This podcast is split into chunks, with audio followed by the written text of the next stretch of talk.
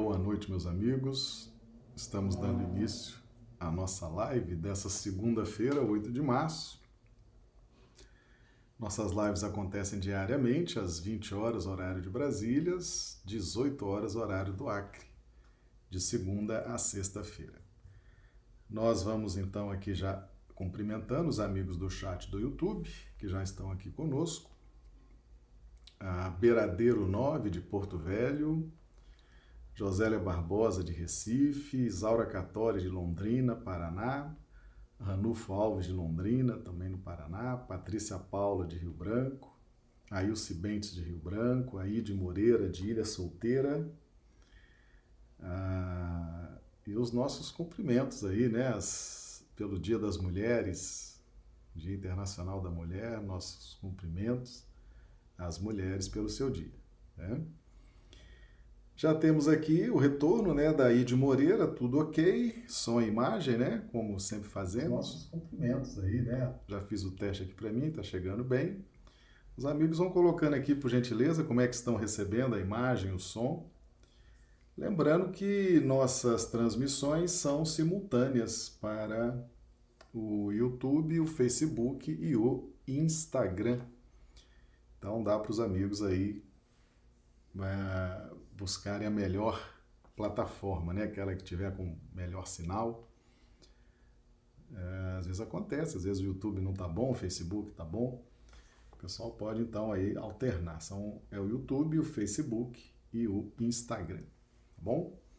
Chegando aqui já o retorno do pessoal, tudo ok? Som imagem. Muito bem. Lembrando que nossas projeções nós colocamos os textos, as, os símbolos né, nos ambientes do YouTube e do Facebook. Os amigos do Instagram ficam somente com a nossa imagem, né? Mas o, o, o material está disponível aí, tá bom? Bom, então hoje vamos iniciar nossa semana falando o tema Não adquirais ouro, nem prata, nem cobre. O estudo do Evangelho de Mateus, capítulo 10, versículo 9. Não adquirais ouro, nem prata, nem cobre. Né? Vamos aqui então já projetar o material de referência para hoje. E nós já vamos trabalhar esse símbolo. Todos os dias nós trazemos símbolos. O pessoal às vezes pode pensar assim, mas por que, que o Marcelo traz tanto símbolo? É porque os símbolos foram muito usados por Jesus muito, muito usados por Jesus. Né? Jesus usou vários símbolos do reino mineral, do reino vegetal, do reino animal. Jesus usou vários símbolos, ah, da, coisas do nosso dia a dia, do nosso conhecimento, né? Então, nós vamos trabalhando esses símbolos. Esses símbolos são muito importantes para a gente estar tá aí buscando um entendimento maior sobre a pedagogia do Cristo. Então nós temos aqui a Arca de Noé, né, esse barco aí maravilhoso, muito bem construído, muito bem organizado, é, dá gosto até de ver, né? É agradável até de ver as imagens da Arca de Noé. Um barco muito bem construído, em três andares, três andares bem divididos, a arca de Noé, meus amigos, simboliza a nossa casa mental. Nós temos três áreas, três áreas no nosso cosmo íntimo que produzem, é como se nós tivéssemos três motores funcionando ao mesmo tempo para impulsionar a nossa vida, né? O primeiro motor seria o inconsciente, onde estão armazenadas todas as nossas vidas passadas, mas tudo de todas as vidas, Marcelo, não, as sínteses, né? O nosso inconsciente, ele arquiva as sínteses, aquilo que é efetivamente importante no plano das responsabilidades, dos méritos. Então, há uma seleção natural daquilo que será arquivado, aquilo que efetivamente nos interessa para efeito de responsabilidade e mérito. Né? Então fica armazenado no inconsciente. O inconsciente é representado pelo nosso conjunto de nervos, tá certo? Então nós temos esse patamar, que seria o exemplo que nós estamos dando, né? Seria um motor gerando permanentemente é, dinâmica, gerando informações. Temos esse segundo motor, que nós estamos nos referenciando hoje aos três motores, né? Fazendo essa metáfora o segundo motor seria o consciente. O consciente é o plano do aqui e agora, né? aquilo que nós estamos realizando, é aquilo que nós estamos falando, estamos pensando, estamos trabalhando, estamos realizando, ah, tendo comportamentos, condutas no plano objetivo. Então, esse é o consciente. E o terceiro motor, que estaria aí gerando dinâmica, é o superconsciente, que é de onde nós mantemos uma relação com o plano espiritual superior, no sentido de fazer valer a lei de interdependência. Né?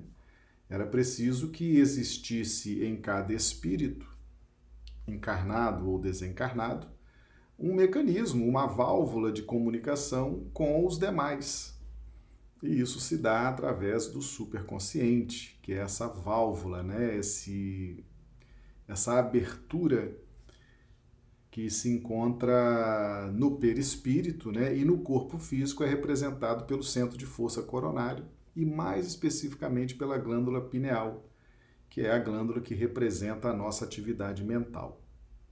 Então nós temos esses três motores gerando dinâmica, gerando energia, gerando vida em nós. Né? Então, o nosso consciente é o resultado daquilo que nós elegemos como prioridade. Nós podemos eleger como prioridade os impulsos de retaguarda ou os impulsos superiores, de forma que sempre vai haver ali uma faixa uh, satisfatória e, e para que ela seja satisfatória é aconselhável que a gente faça prevalecer os impulsos superiores. Porque são impulsos, são informações, são revelações, são conhecimentos capazes de nos transformar a intimidade, principalmente essa energia que vem das vidas passadas e que determina tantas tendências na nossa vida atual. Né? A arca de Noé simboliza, juntamente com Noé, simboliza a redenção de Caim. Nós vimos que Caim, no início da Bíblia, né, lá no livro Gênesis, Caim era homicida, matou o seu irmão Abel por inveja, por ciúme, e, e Caim representa o indivíduo e o grupamento de exilados. Nós temos exilados, meus amigos, de vários orbes. Esse processo de migração entre os planetas ele é constante. Mas para efeito didático, é, uma didática muito forte, né? Kardec e depois Emmanuel adotaram a, o, o, o grupamento de capela, né? os exilados de Capela. Capela, que é um, um sistema na constelação do Cocheiro, e lá havia um planeta que passa, passou naquela época por esses momentos que a Terra está passando. Né? E, não, e muitos não atingiram os padrões espirituais necessários para permanecer naquele planeta. Então acabaram sendo removidos, né, sendo exilados. E isso acontece constantemente, né? O exílio, ele é uma permuta natural nos orbes. Né? Os espíritos vão estagiando, vão revendo, vão recapitulando suas experiências. Mas nós tivemos esse, esse grupamento e Caim representa esse grupamento dos exilados de Capela, né? espíritos muito endurecidos, invejosos, ciumentos, uh, com uma, uma sensação de incapacidade, né, de, de destruição muito grande. Ou seja, fixados, a mente fixada no inconsciente, esse, esse é um problema terrível. Jesus teve muita preocupação em nos, nos trazer esse, esse alerta, porque a nossa mente, ela, ela é capaz de se fixar num determinado ponto, né? e a gente acaba construindo ideias dominantes. E se nós fixarmos a nossa mente na área do inconsciente, né, que, que é a nossa área de retaguarda, é onde nós temos os erros mais clamorosos, né? é a nossa primitividade, é a nossa área de violência, é a nossa área truculenta, é, é está armazenado a nossa história. E a nossa mente pode, sim, por uma invigilância nossa, por um descuido da vontade, uh, nós podemos fixar a nossa mente nessa área do inconsciente, nos tornando pessoas absurdamente amargas, né? que odeiam a vida, odeiam as pessoas, odeiam tudo que seja relacionado a amor, à vida, ao dinamismo da evolução elas são cruéis, elas são sádicas, elas são perseguidoras, elas são terríveis, porque fixam a mente e captam, trazem os impulsos de retaguarda como o principal combustível para lhe proporcionar a dinâmica de vida. Então, nós não, não devemos fixar a nossa mente em nenhuma das três áreas que predominam, nem no superconsciente, senão nós vamos ter uma vida de contemplação Vamos passar o dia contemplando, né? Sem obras, sem caridade, sem fazer nada de proveito, né? Tem muita gente que se torna invigilante e acaba levando uma vida de contemplação, uma vida sem obras, sem nada de proveito. Isso não é, isso não é bom para a evolução espiritual. Tem aqueles que se fixam no aqui e agora, no aqui e agora, no consciente, né? Mas se fixam não por uma necessidade evolucional, mas muitas vezes por uma fuga. Fuga de um remorso, fuga de uma culpa, fuga de algo mal interpretado, mal metabolizado e acabam descarregando aquilo, por exemplo, na atividade profissional, né? Trabalham de sol a sol desordenadamente, né, dando pancada em todo mundo, atropelando todo mundo, de uma forma às vezes desorganizada, mas estão trabalhando ali. A fuga é onde eles encontram ali alguma respeitabilidade, né? Às vezes ali encontram alguém que admira aquela carga sobre-humana de trabalho, aquela dedicação desordenada à atividade, sempre tem. E às vezes essas pessoas até ganham muito dinheiro, né? Tem, tem dinheiro e, e são respeitadas pelo dinheiro, são respeitadas uh, pela autoridade, são respeitadas pelos, pelos contextos materialistas e ficam ali né? Aquilo ali é a válvula de escape delas, elas estão fugindo de alguma coisa. Então também não é, não é o ponto ideal, não é o ideal na nossa fixação mental. A nossa mente, eu fiz essa, essa imagem semana passada, né? A nossa casa mental ela tem que funcionar como um semáforo. Você tem o sinal vermelho, o amarelo e o verde. Então o vermelho fica um tempo, né? o amarelo um tempo, o verde um tempo, mas está sempre, estamos sempre acionando todos os departamentos da mente para que possamos ter uma dinâmica de vida interessante, né? Então, às vezes você está numa prece, numa meditação, num estudo, você está lá no superconsciente buscando, né, os subsídios para o entendimento de verdades espirituais Aí você se demora ali uma hora, duas horas, aí daqui a pouco você sai, vem para o seu consciente, vai bater um papo ali com a sua família, vai comer alguma coisa, né? E muitas vezes você precisa dar uma voltinha lá no inconsciente, né? Perguntar assim, poxa, por que, que eu tive essa reação tão esquisita com essa pessoa, né? Por que, que eu respondi? A pessoa me fez uma pergunta, eu respondi de uma forma tão absurda, né? Ou eu fui me dirigir à pessoa, eu acabei falando coisas que não deveria ter falado. Por que, que eu sou assim? Né? O que, que acontece comigo? Isso são os impulsos do inconsciente, né? São as vidas passadas ali gerando ação e reação diante das circunstâncias da vida. Então nós precisamos dessas três visitas. Estar visitando o inconsciente, o superconsciente e muitas vezes visitando o consciente, as coisas do aqui e agora, para que haja equilíbrio. Se a gente se demora muito só num setor, aí a gente começa a ter dificuldades. E se nós nos demoramos muito no consciente ou no inconsciente, nós bloqueamos o acesso ao superconsciente, que está no perispírito. E isso é terrível, né? A gente não consegue mais fazer uma prece, não consegue ver o lado bom das pessoas, a gente não consegue se sensibilizar com as coisas, com as dádivas divinas. Então nós temos que tomar cuidado, bastante cuidado. É como se nós precisássemos estar o tempo inteiro fluindo dentro dessa, dessa tripartição da nossa casa mental.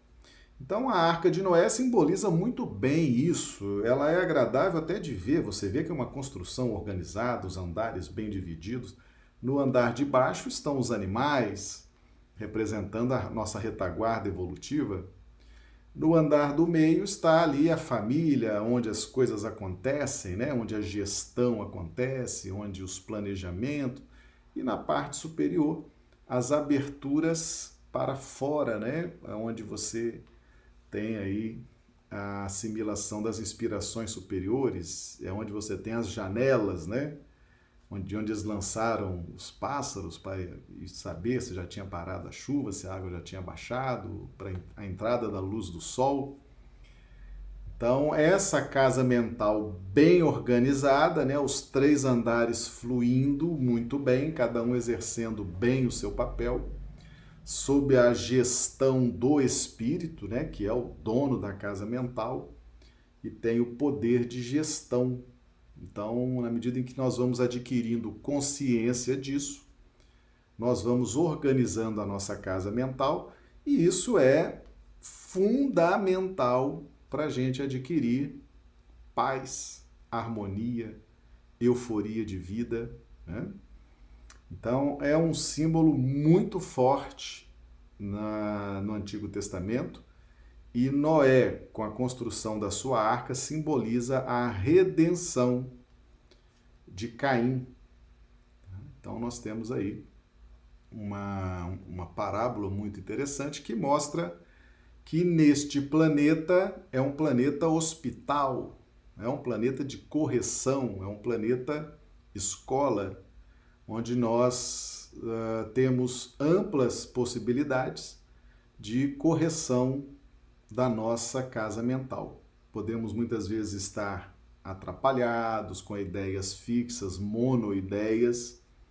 Muitas vezes estamos mergulhados na criminalidade, né? no ciúme, desequilíbrios das emoções, desequilíbrios de toda a ordem. E com o tempo, com as experiências e a gestão sábia de Jesus, nós vamos organizando. Então é um símbolo realmente extraordinário que mostra mostra a capacidade de Jesus, né, de dar uma direção, de nos recuperar, de nos ajudar no processo da nossa evolução espiritual. Tá bom? Então, vamos ao texto, Mateus 10, 9. Não adquirais ouro, nem prata, nem cobre para vossos cintos. Meus amigos, essa passagem Jesus uh, ensina aos seus discípulos. Era um momento em que ele lançava os discípulos.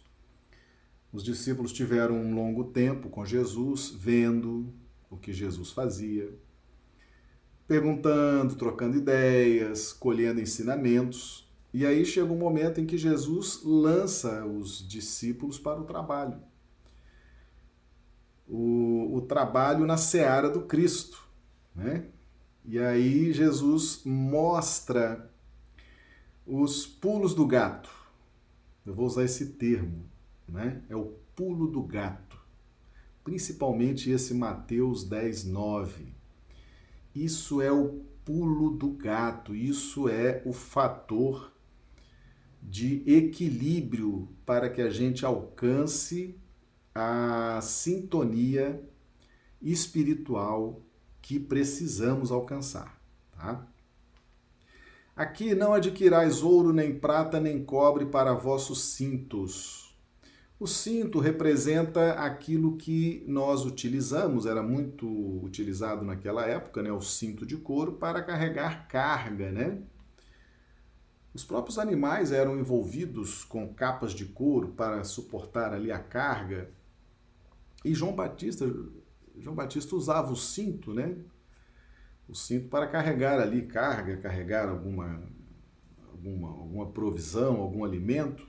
Então o cinto ele simboliza aquilo que nós carregamos é, em termos materiais para a sobrevivência, para a logística operacional do dia a dia.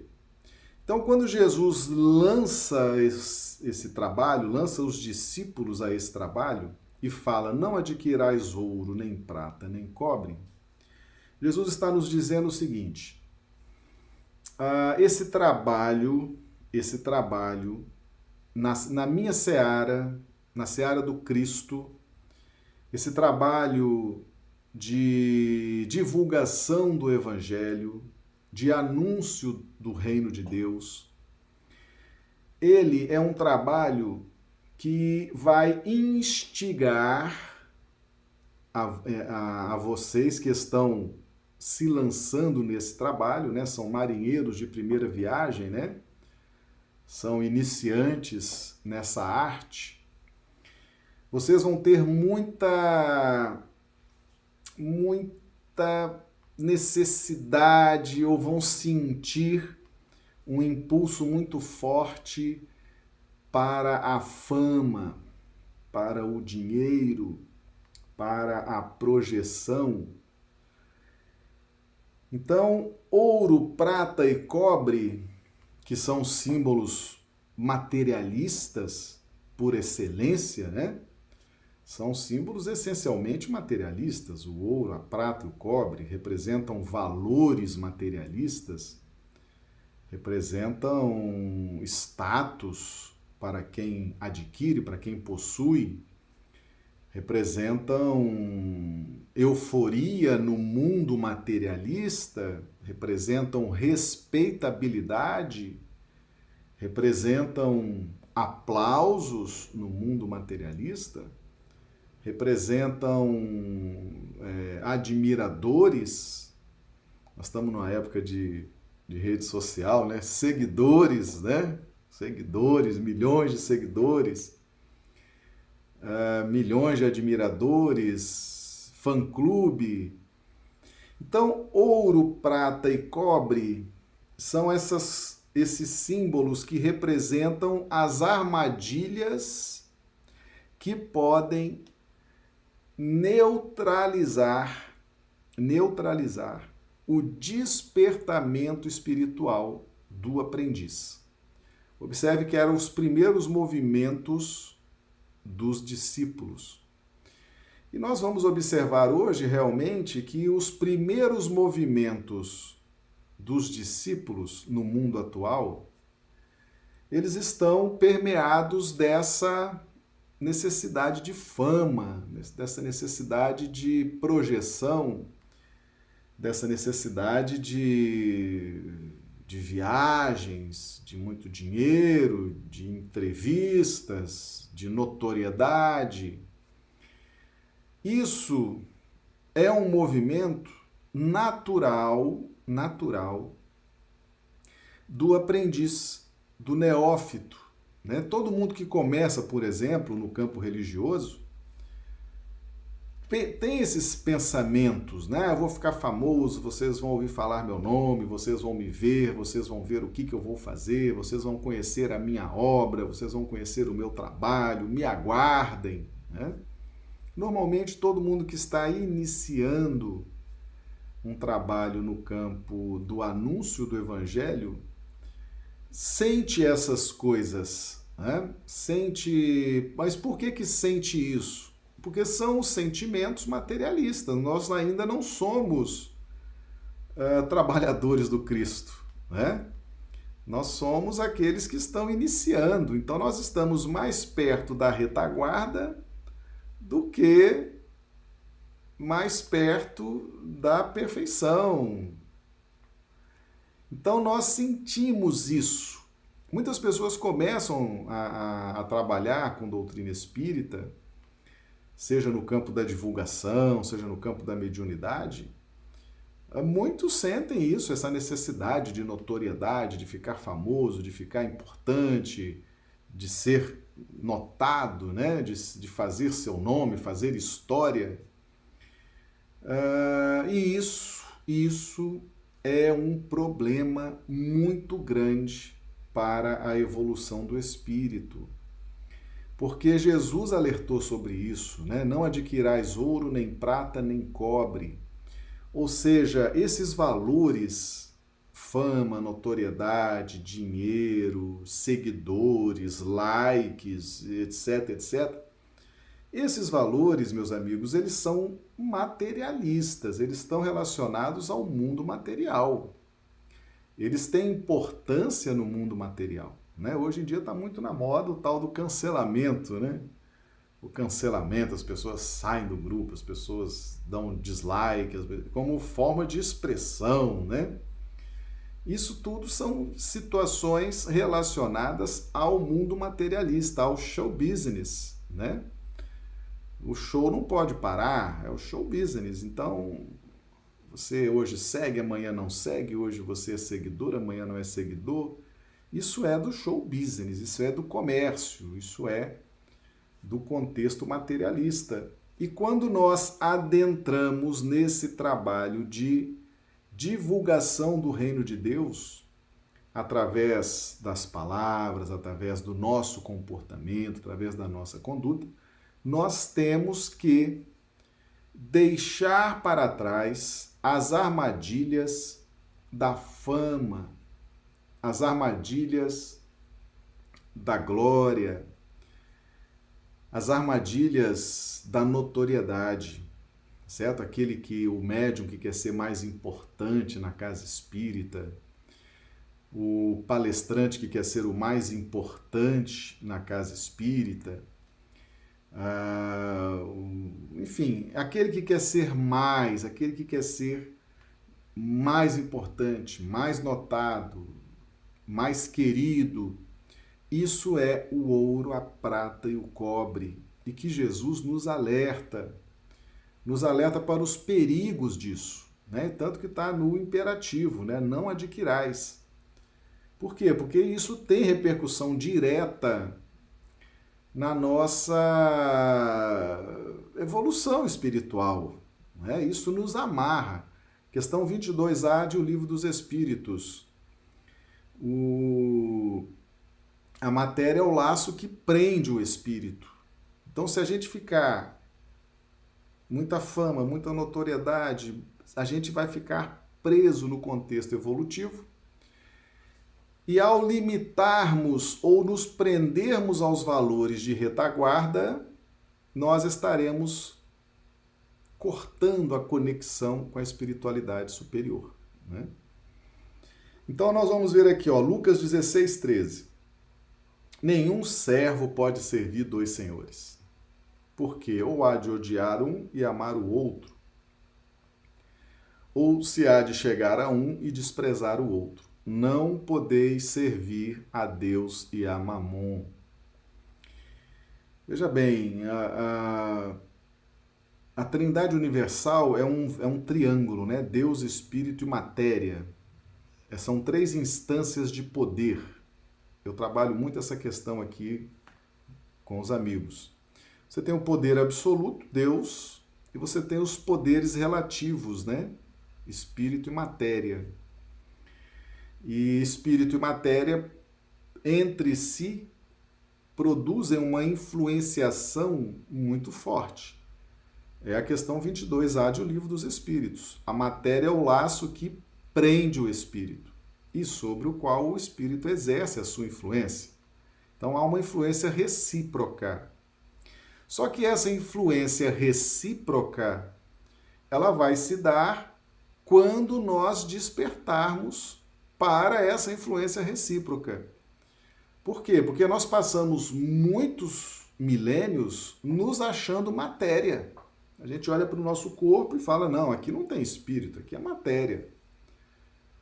É, já fui em vários velórios, vejo lá o, o falecido dentro do caixão, é enterrado, é sepultado, acabou.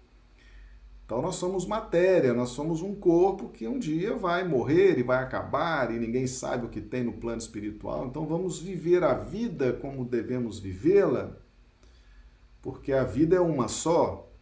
Nós passamos milênios com esse discurso e não é um discurso ah, é, é algo realmente que a gente sente, a gente se sente matéria, a gente se sente fazendo parte da matéria. Né? Então nós damos um valor à matéria, aos sistemas da matéria, né? ao dinheiro, ao poder, às autoridades, às, aos governantes, nós damos muito valor aos sistemas da matéria, às leis que regem a sociedade, eh, as regras de promoção, as regras disso, as regras. A gente dá muito valor a isso porque a gente se acredita matéria e acha que nada é além disso, nada existe além disso. Né? Então a gente está naquela, muitos de nós estamos naquela primeira parte da resposta à questão 22A de O Livro dos Espíritos. Matéria é o laço que prende o espírito. Prende o espírito. A matéria exerce essa influência, ela tem esse poder relativo de prender, porque ela fascina. A matéria organizada, meus amigos, ela produz fascínio. Tá? Então, toda essa matéria organizada, um corpo físico, pode produzir fascínio, né?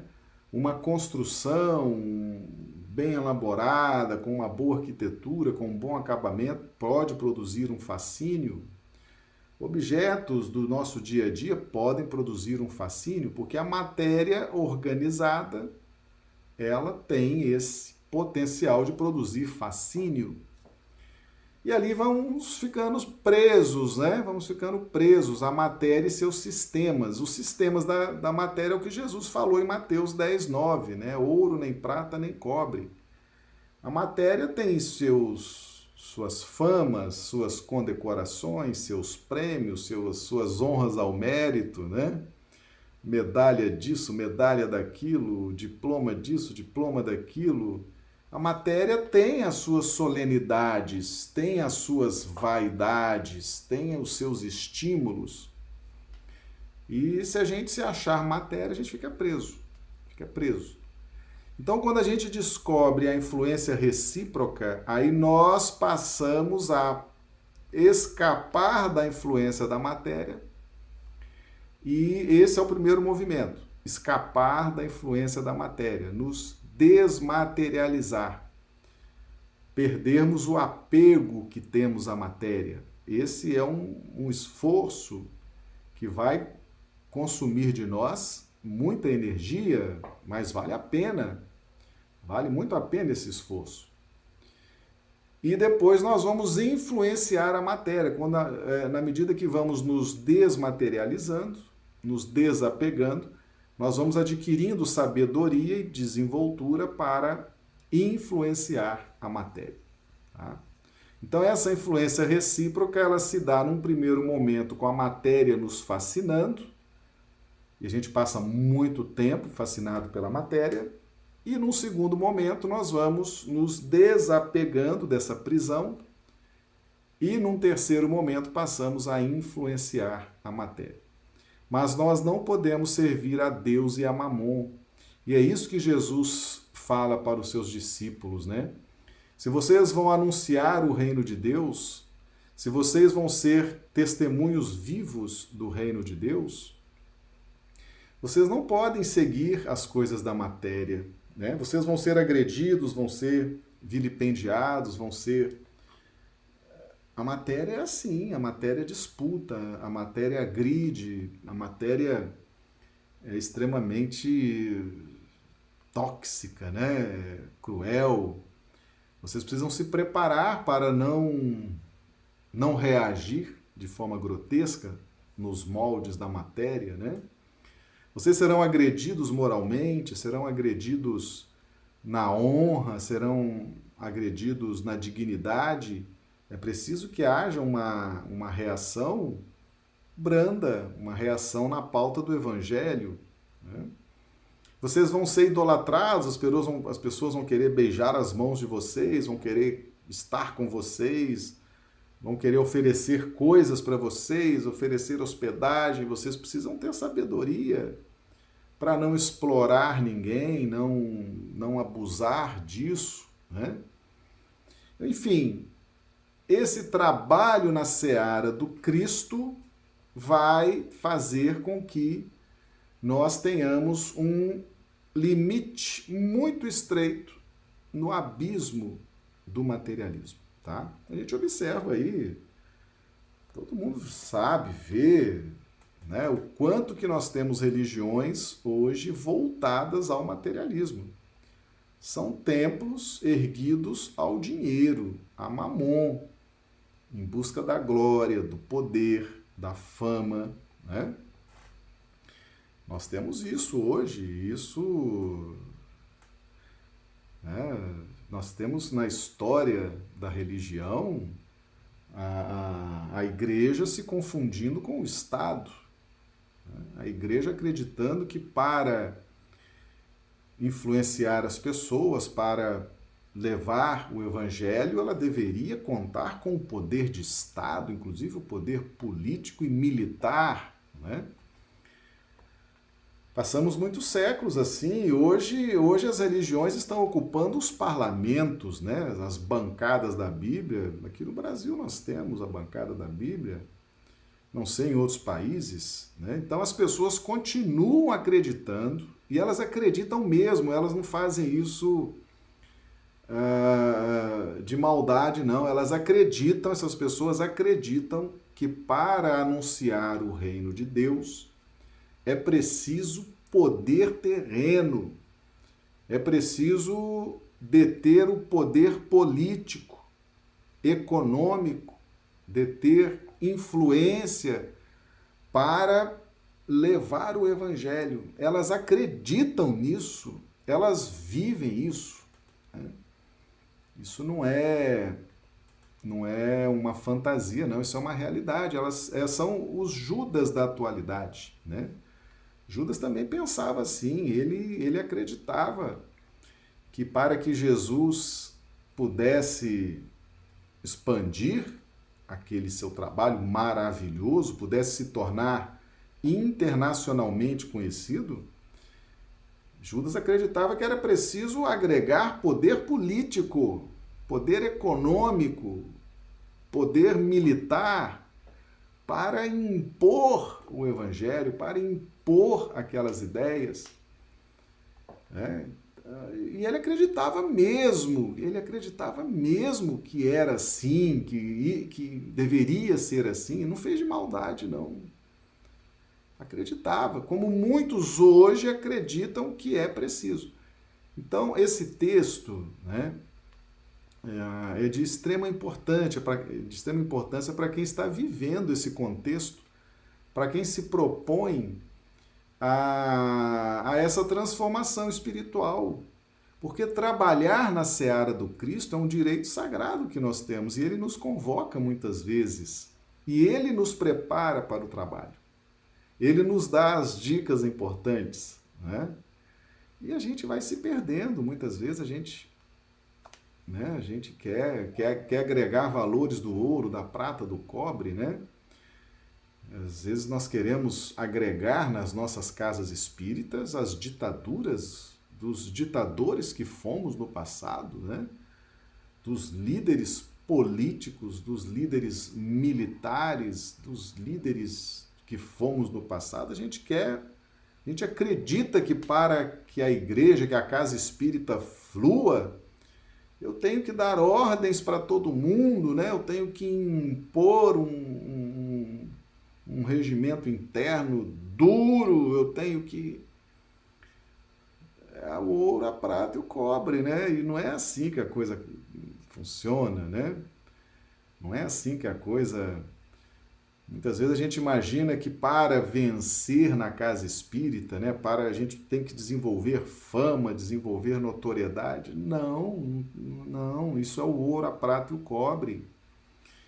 Não, não, não tem isso, né? Não tem não tem essa necessidade, né? Ou seja, nós ainda acreditamos muito que o evangelho, que Jesus só vai se estabelecer no mundo se nós detivermos o controle, o poder econômico, o poder político. A gente acredita, muitos de nós acreditamos. Contrariamente ao que Jesus nos ensina, né? Jesus nunca teve poder político, poder econômico, né? e é a criatura mais famosa do planeta, né? é o nosso governador espiritual, ah, é o Espírito, é o Senhor das nossas evoluções, da evolução de cada um de nós, e é realmente aquele ser que revela Deus, revela a magnitude de Deus, e nunca precisou de poder dos homens. Aliás, Pilatos, quando Jesus estava todo estraçalhado do lado dele, Pilatos perguntou ao Cristo: Tu sabes que eu tenho poder de vida e morte sobre ti, né? Aí Jesus mesmo ali falou: Olha, você não tem poder nenhum sobre mim. Aliás, o poder que você tem te foi dado pelo alto. Só faltou ele falar: Fui eu que dei esse poder para você, né? Para você aprender, evoluir, crescer. Ah, então, a gente acredita nisso. Muitos de nós acreditamos nisso, né? Que precisa ser famoso, precisa ser importante, precisa. E a coisa vai, vai fluindo desse jeito, né? Vai caminhando desse jeito. Eu vejo muitas instituições, né? Às vezes tem que fazer a seleção assim de um, de um palestrante, vai, vai em busca dos grandes nomes, né? E eu, sinceramente, meus amigos, eu tenho visto aí grandes nomes aí do Espiritismo falando cada besteira, né? um despreparo, muito, uma coisa muito mais relacionada à autoajuda, relacionada a, a umas, umas enxertis, sabe? No Espiritismo. Mas são pessoas famosas, né? Ficaram famosas, cresceram na fama, né? É o ouro, a prata e o cobre. E hoje, hoje elas elas precisam dizer o que o público quer, quer ouvir, né? Quer ouvir. Eu vou revelar uma coisa para vocês aqui. Eu, quando, quando comecei esse trabalho né, da, de divulgação, quando eu me propus esse trabalho de divulgação, eu lá na, numa reunião mediúnica, eu conversei, conversei com, com o mentor e falei, olha, essa linha de, de estudos que eu adoto é uma linha muito, muito restrita, muito restritiva, né? Uh, eu não trabalho com autoajuda, eu não trabalho com coisas que as pessoas querem ouvir. É uma linha muito de evangelho, uma linha muito doutrinária. Isso, isso não vai expandir, isso não vai crescer, esse canal não vai crescer. Será que nós vamos atingir o nosso objetivo, né? Aí o mentor falou: mantenha-se nessa linha. Você está aqui para fazer esse trabalho, essa divulgação mais do evangelho, da doutrina, nesse formato que você faz. Né? Não mude, não mude um milímetro dessa, dessa pedagogia, dessa didática. Né? E aí eu fiquei tranquilo, falei, ah, eu, então eu vou trabalhar nessa linha, né, que eu gosto de trabalhar, o estudo de evolução, esse estudo do evangelho, né, mais bem trabalhado e peguei as obras do Honório Abreu, né, que é um, um especialista nesse detalhamento do Evangelho, né? E a gente, eu me identifico muito com essas obras, né? E me identifico muito também com, com as obras de Emmanuel, de André Luiz. Então a gente vai nessa linha. Então a gente não enxerta autoajuda, a gente não enxerta nada e mantém essa linha. Né? E nos faz muito bem para o nosso crescimento espiritual. Então eu uh, destaco essa passagem de Mateus 10, 9, né? Não adquirais ouro, nem prata, nem cobre para os vossos cintos. E Mateus 7, 24, 27, né?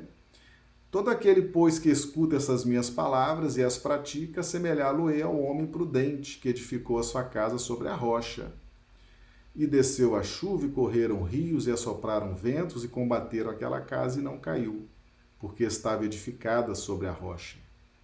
E aquele que ouve estas minhas palavras e não as cumpre, compará-lo-ei ao homem insensato que edificou a sua casa sobre a areia. E desceu a chuva e correram rios e assopraram ventos e combateram aquela casa e caiu e foi grande a sua queda. Então tá aí, quem quem recebeu o convite de Jesus para o trabalho de anunciar o reino de Deus através das palavras, das atitudes, do próprio comportamento, da própria vida, né? Não fique preocupado com fama, com glória, com notoriedade, em ganhar dinheiro. Né? O que de graça recebeis, de graça dais. Né? Segue tranquilo nessa pauta do evangelho, da simplicidade.